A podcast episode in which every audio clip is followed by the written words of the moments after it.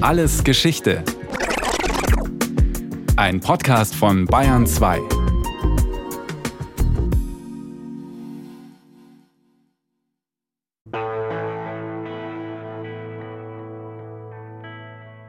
Das ist das heißeste Land und das kälteste Land und das trockenste Land und das nasseste Land, das ich je gesehen habe. Es ist ein Paradies für Männer und Hunde und die Hölle für Frauen und Pferde. Ich glaube, diejenigen, die dort hingegangen sind, die hatten nichts mehr zu verlieren und hofften auf eine bessere Zukunft. Anders kann man, glaube ich, nicht erklären, dass ganze Familien in Planwagen 3200 Kilometer auf dem Oregon Trail über die Rocky Mountains gen Westen gezogen sind.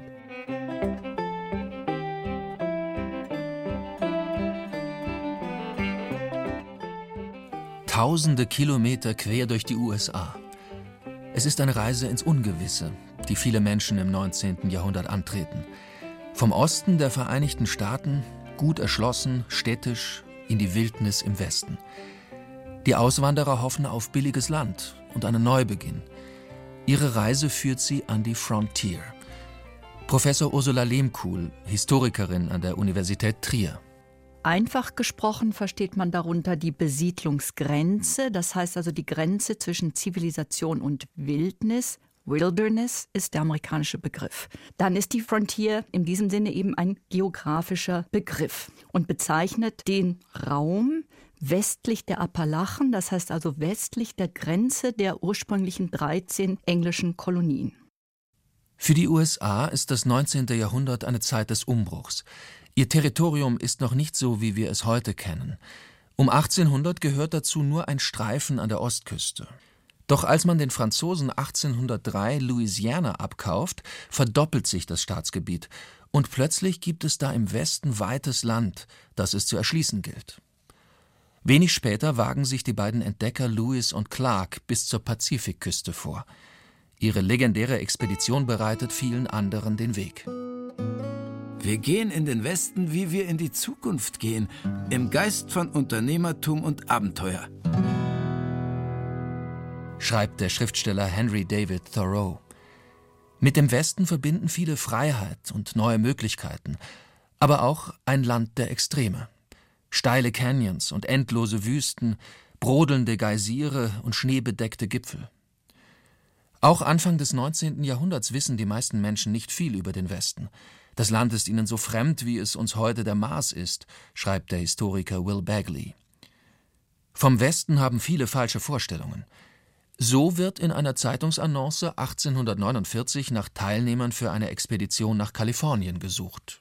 Im sonnigen Klima des Südwestens, in Upper California, kann man das moderne Kanaan finden, ein Land voll Milch und Honig. Die Berge sind dort mit Gold beschlagen und die Flüsse übervoll davon. Die Wirklichkeit sah anders aus. Das Leben an der Frontier war ein ständiger Kampf um das Überleben. Ein Kampf gegen Hunger, Durst und Krankheiten und die Vereinsamung. Ursula Lehmkuhl?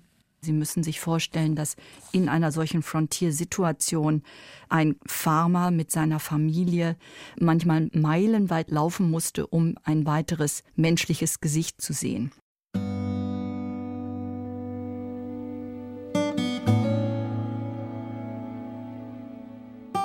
Im Westen sehen viele bald ein Land, das man um jeden Preis besiedeln soll.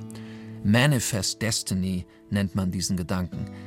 Die Überzeugung, die Erschließung Amerikas sei ein göttlicher Auftrag. Schließlich müsse man amerikanische Werte verbreiten. Der Journalist William Gilpin schreibt im Jahr 1846 Es ist das noch unerfüllte Schicksal des amerikanischen Volkes, den Kontinent zu unterwerfen – über das große Feld zum Pazifischen Ozean zu eilen, alten Nationen eine neue Zivilisation zu bringen, das Schicksal der menschlichen Rasse zu bekräftigen, die Wissenschaft voranzubringen. Göttliche Aufgabe, unsterbliche Mission. Das war ein ganz wichtiges Element in der Dynamik der Besiedlung dass man einfach sah, wir sind diejenigen, die Zivilisation bringen. Das legitimierte auch den Umgang, den sehr gewaltsamen Umgang mit der indigenen Bevölkerung und rechtfertigte die sehr schnelle Expansion über den Kontinent hinaus und bereits ab den 1850er Jahren auch in den Pazifikraum hinein. Zuerst zieht es die Pelzhändler, Landvermesser und Abenteurer in den Westen. Die erste Hälfte des 19. Jahrhunderts ist das Zeitalter der Mountain Men, der Bergmänner. Viele haben französische Wurzeln. Gerade die Trapper sind zu einem regelrechten Topos geworden. Kräftige Männer mit wildem Bart, in Wildlederkleidung und mit Skalpiermesser, die nachts am Lagerfeuer Pfeife rauchen. Die Realität war weniger romantisch. Moskitoschwärme im Sommer, Stürme im Winter.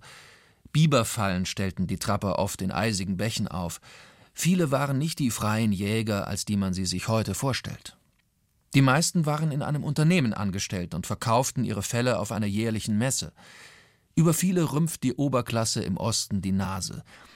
Der Autor eines der wichtigsten Reiseführer schreibt Abenteuer, Romantik, Gier, Menschenhass und Außenseitertum locken oder treiben diese Personen in diese grausame Wildnis. Einer dieser Trapper ist Osborne Russell aus Maine. Mit 16 läuft er von zu Hause weg und heuert auf einem Schiff an. Bald darauf verdingt er sich bei einem Unternehmen, das mit Fellen handelt, und begleitet 1834 eine Expedition zu den Rocky Mountains. In seinem Buch Journal of a Trapper, Neun Jahre in den Rocky Mountains, schreibt er über sein Leben. Das Land sei wie gemacht für den Jäger, voller Elche, Rehe und Grizzlybären. Der Schnee sei so steinhart, dass ein galoppierendes Pferd kaum einen Hufabdruck darauf hinterlasse. Osborne Russell trifft oft auf die indigene Bevölkerung. Obwohl es sich um ganz verschiedene Stämme handelt, nennen die Weißen sie einfach Indianer. Wie viele Trapper kommt Russell mit ihnen gut aus. Ethnologe Dr. Henry Kammler. Für die Weißen, soweit sie dann Aufzeichnungen hinterlassen haben, zeigte sich, dass das erstmal ähm, auf jeden Fall sehr lukrative Handelspartner waren. Also es war ja nicht primär erstmal Konfrontation, sondern es war tatsächlich, hatten die frühen ähm, Ankömmlinge, die Trapper, also diese Fallensteller beziehungsweise die Händler, äh, ja kein Interesse an Konflikten mit den äh, Indigenen, sondern Sie wollten gutes Geschäft machen, weil zum Beispiel einfache Eisengegenstände für die Indianer sehr interessant waren, die die Weißen nicht viel kosteten. Osborne Russell passt sich bald der neuen Kultur an. Er lernt eine Indianersprache. Viele Trapper überwintern bei indianischen Stämmen oder heiraten indianische Frauen. Die Pelzhändler sollen nicht die einzigen bleiben, die es nach Westen zieht. Mitte des 19. Jahrhunderts folgt ihnen eine Massenbewegung an Auswanderern. Tausende begeben sich auf die sogenannten Trails, Routen, die quer durch die USA verlaufen. Das Ziel heißt Oregon oder Kalifornien. Immer weiter verschiebt sich die Frontier nach Westen. Zwischen 1841 und 69 brechen bis zu 500.000 Auswanderer auf, insbesondere nach dem Ende des Bürgerkriegs 1865. Viele hoffen auf ein besseres Leben. Die USA erschließen den Westen aber auch aus demografischen Gründen. Der Osten wird langsam zu klein für die Bevölkerung. Im 19. Jahrhundert strömen Einwanderer aus Europa ins Land, etwa aus Deutschland oder Irland. Wirtschaftsflüchtlinge, Hungerflüchtlinge, die in Europa nichts mehr zu verlieren hatten, die in Europa kein Auskommen hatten, die in die USA einwanderten und dann dort das Versprechen bekamen, eigenes Land zu bekommen. Das war eine ganz große Motivation, selbstständig und unabhängig zu sein, nicht mehr in Lohnknechtschaft zu arbeiten, heiraten zu dürfen und dafür zu sorgen, dass die eigene Familie mit der eigenen Arbeitskraft überlebt. Im Westen ist man sein eigener Herr, so sagt man. Land kostet dort sehr wenig oder wird einem gleich geschenkt. Die Auswanderer treibt Verschiedenstes an. Der eine wünscht sich einen sicheren Job, der andere rechnet sich im Westen bessere Chancen aus, die Tochter gut zu verheiraten, und der nächste hofft auf ein gesünderes Klima als das am Malaria verseuchten Mississippi. Wieder andere fliehen vor Schuldenbergen oder familiären Verpflichtungen. Und manche, wie der Auswanderer Antonio Rapson, haben nur eins im Kopf: Abenteuer. Wie viele Jungs, die einen Roman aufgeschlagen haben, habe ich vom Leben der Jäger gelesen. Ich wollte bewusst die Reise über die Plains antreten, damit ich Büffel und Rehe töten und Spaß haben konnte. Das war mehr oder weniger mein ganzer Antrieb. Die Vorstellung, die ein junger Mann vom Abenteuer hat. Gegen 1850 ist die Reise sehr beschwerlich. Ein halbes Jahr dauert sie. Es sind bunt durchmischte Gemeinschaften. Vom Lehrer bis zum Schuhmacher sind fast alle Berufsgruppen vertreten. Sogar eine über 80 Jahre alte blinde Frau ist bezeugt. Unterwegs sind die Reisenden mit Planwagen. Holzwagen mit Eisenbeschlägen und wasserfesten Planen. In den Wagen ist der ganze Hausrat verstaut, von Werkzeugen bis hin zu Säcken mit Saatgut. Die Auswanderer reisen in kleinen Gruppen von 10 bis 15 Wagen. Ihr altes Leben lassen sie hinter sich. Zu den Mitreisenden hat man zwangsläufig eine enge Beziehung. Manchmal gibt es Streitigkeiten über die Route, Handgreiflichkeiten und sogar Totschlag. Die meisten Reisenden aber verstehen sich gut. Man teilt nicht nur die Milch oder ein Buffalo Steak, sondern auch die schönen Momente des Alltags, wie Hochzeiten oder Geburten.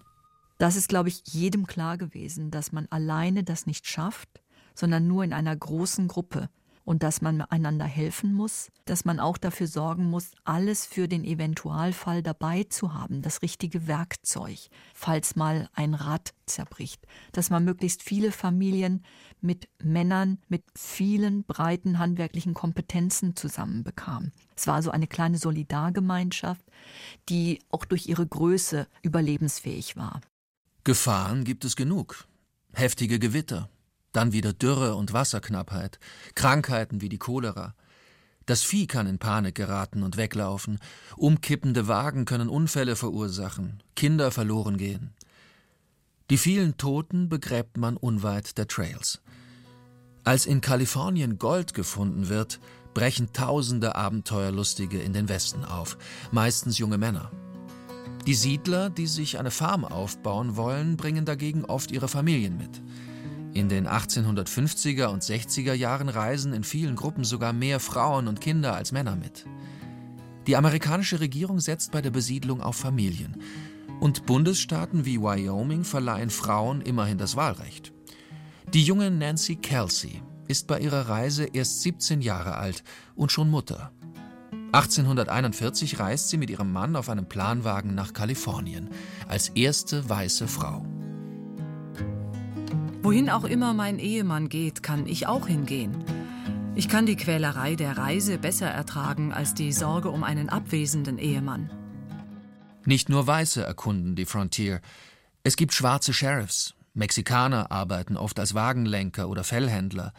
Die ersten Frauen im Westen sind oft indianische Ehefrauen oder schwarze Sklavinnen. An den Eisenbahnlinien, die gegen Ende der Frontierzeit gebaut werden, kommen oft Chinesen zum Einsatz. Sie stehen in der ethnischen Hierarchie ganz unten und werden für die gefährlichen Sprengarbeiten eingesetzt. Und noch jemand spielt in der Geschichte der Frontier eine große Rolle, die indigene Bevölkerung.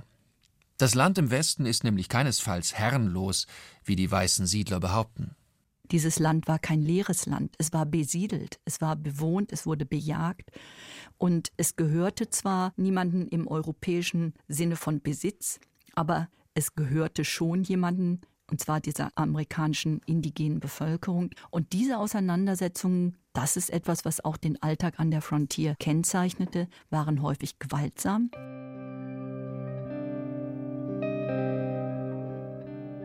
Die Indianerstämme sind die Opfer der Frontiergeschichte. Als die Siedlungsgrenze verschoben wird, verlieren Zehntausende Indigene ihren Lebensraum. Indian Removal Act heißt die brutale Politik. 1830 werden die Indianer in den Westen des Mississippi vertrieben und verdrängen dort ihrerseits wieder andere Stämme. Die Indianer, auf die die Reisenden in den Great Plains treffen, leben in dieser Prärie erst seit ein paar Jahrzehnten.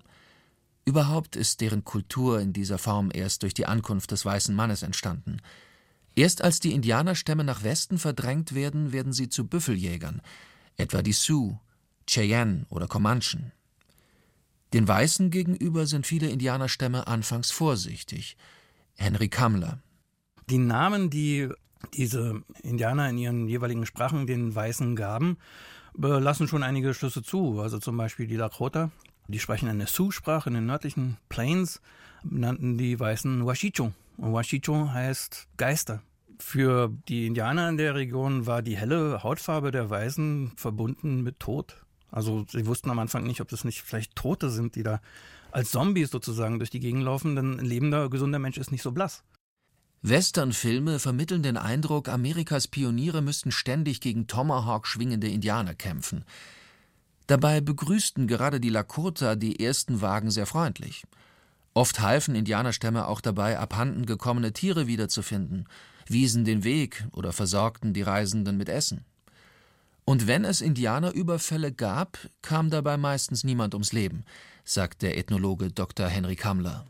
Die Siedler waren natürlich auch eine willkommene Quelle für Pferde und andere Gerätschaften, insbesondere aus Eisen oder eben auch Waffen. Aber dass Indianer solche Tracks überfielen, um Leute hinzuschlachten, das war natürlich Teil der Kriegspropaganda in den Oststaaten. Es ging bei diesen Überfällen um Tapferkeit und ein paar Ressourcen. Für die Vertreibung der Indianer verantwortlich sind oft Soldaten. Aber die brutalen Überfälle auf Indianerdörfer gehen meist nicht auf ihr Konto.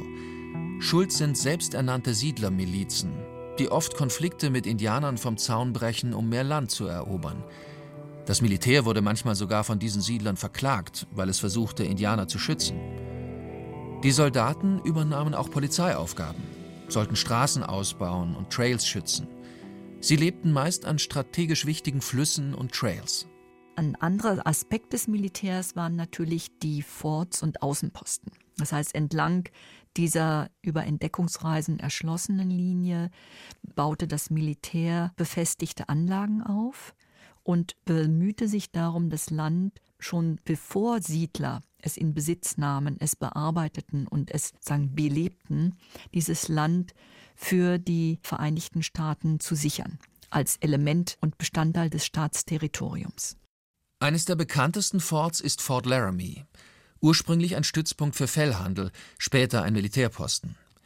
Hier treffen Trapper, Missionare, Rancher und Emigranten aufeinander. Reisende werden mit Essen versorgt.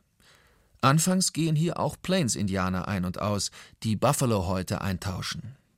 In Fort Laramie werden auch Friedensverträge mit den Stämmen ausverhandelt. Später wird der Posten aber auch ein Stützpunkt im Kampf gegen sie. Ende des 19. Jahrhunderts wird das Fort überflüssig vor allem wegen der Eisenbahn. Die erste transkontinentale Bahn wird 1869 fertig gebaut.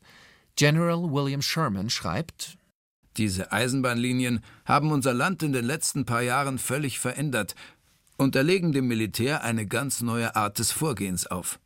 Bisher wurden wir gezwungen, kleine Posten entlang der Planwagenrouten aufrechtzuerhalten, aber diese werden nun nicht mehr gebraucht. Wir sollten jetzt viele der kleineren Posten aufgeben. Jetzt reist kaum jemand mehr mit dem Planwagen. Die Massen, die in den Westen fahren, tun das bequem mit der Eisenbahn. Die Forts auf den alten Trails braucht es nicht mehr. Fort Laramie wird verlassen, schließlich auf einer Auktion verkauft. 1890 erklärt das Zensusbüro die Frontier für beendet. Das Land zwischen Pazifik und Atlantik ist erschlossen und besiedelt. Der Mythos der Frontier aber bleibt. Schon bald begeistern Wild-West-Shows die Menschen. Unsterblich wird die Frontier aber vor allem durch einen jungen Historiker, Frederick Jackson Turner. In einem wegweisenden Essay stellt er die These auf, dass die Erfahrung mit der Frontier, das heißt die Erfahrung mit der Urbarmachung der Wildnis, eine prägende Kraft der amerikanischen Nationalgeschichte sei. Die Frontier mache aus dem europäischen Einwanderer einen Amerikaner. Turner glaubte, durch die Erfahrung an der Frontier entwickelt sich auch der amerikanische Nationalcharakter. Eine besondere Mentalität, Pioniergeist, Stärke, die Kraft, die Wildnis zu bezwingen. Ein Idealbild, das den Männlichkeitsvorstellungen der Zeit entsprach. Der Amerikaner war ein starker Mann. Das sehen Sie auch wieder in der bildhaften Verarbeitung und auch in der fiktionalen Verarbeitung, wenn Sie die Darstellung in den Filmen, in den Westernfilmen sich anschauen. Wir haben raue, starke Männer. Mittlerweile gilt Turner in der Forschung als überholt. In der Besiedlung und Erschließung des Westens spielte nicht nur der weiße Mann eine Rolle, Alternative Perspektiven wie die von Frauen, von Mexikanern oder Schwarzen gehen bei Turner unter. Trotzdem, innerhalb kürzester Zeit macht er die Frontier zur Meistererzählung, die Identität stiftet. Im 19. Jahrhundert prägt seine These das Selbstverständnis des Nationalstaats. Es gab Deutsch-Amerikaner, Italienisch-Amerikaner, Polnisch-Amerikaner, aber es gab nicht den Amerikaner. Wie bekommt man einen Amerikaner, wenn es ihn gar nicht gibt? Man formt den Amerikaner oder man konstruiert den Amerikaner über bestimmte Mechanismen, über Mythen, über Vorstellungen. Und in diesem Falle ist die Frontier eben der Katalysator für die Entstehung des Amerikaners. Auch als die Frontier geografisch längst keine Rolle mehr spielt, wird sie politisch instrumentalisiert. John F. Kennedy spricht 1960 von der neuen Frontier und wirbt damit für sein Regierungsprogramm. Ich stehe heute hier und blicke auf das, was einst die letzte Frontier war. Die Pioniere gaben ihre Sicherheit, ihre Bequemlichkeit und manchmal ihr Leben auf, um unseren neuen Westen aufzubauen. Heute stehen wir vor einer neuen Frontier, der Frontier des Unbekannten. Dahinter liegen unerforschte Bereiche der Wissenschaft und das Weltall, ungelöste Probleme von Frieden und Krieg, Ignoranz und Vorurteil, unbeantwortete Fragen zu Armut und Überfluss. Ich bitte jeden von Ihnen, ein Pionier zu sein. In der Serie Raumschiff Enterprise sieht man das All als die Final Frontier, den Weltraum als neue Welt, die es zu erkunden gilt. Heute denken die meisten beim Begriff Frontier wahrscheinlich trotzdem vor allem an Klischees aus Wildwestfilmen. Darin tauchen Figuren auf wie der einsame Cowboy, der furchtlose Pionier, der edle Wilde oder die mörderische Rothaut. Doch in den USA verbinden noch heute viele die Geschichte der Frontier mit dem amerikanischen Traum, mit Aufbruch und Neuanfang, mit der Überzeugung, dass man mit harter Arbeit alles schaffen kann – und mit dem Streben nach Glück. Sie hörten Im Grenzland Die Frontier in den USA von Elsbeth Breuer. Es sprachen Heiko Rupprecht, Burchard Dabinus und Inka Kübel. Ton und Technik Helge Schwarz. Regie Sabine Kienhöfer. Wenn Sie keine Folge mehr verpassen wollen, abonnieren Sie Alles Geschichte History von Radio Wissen unter bayern2.de slash podcast.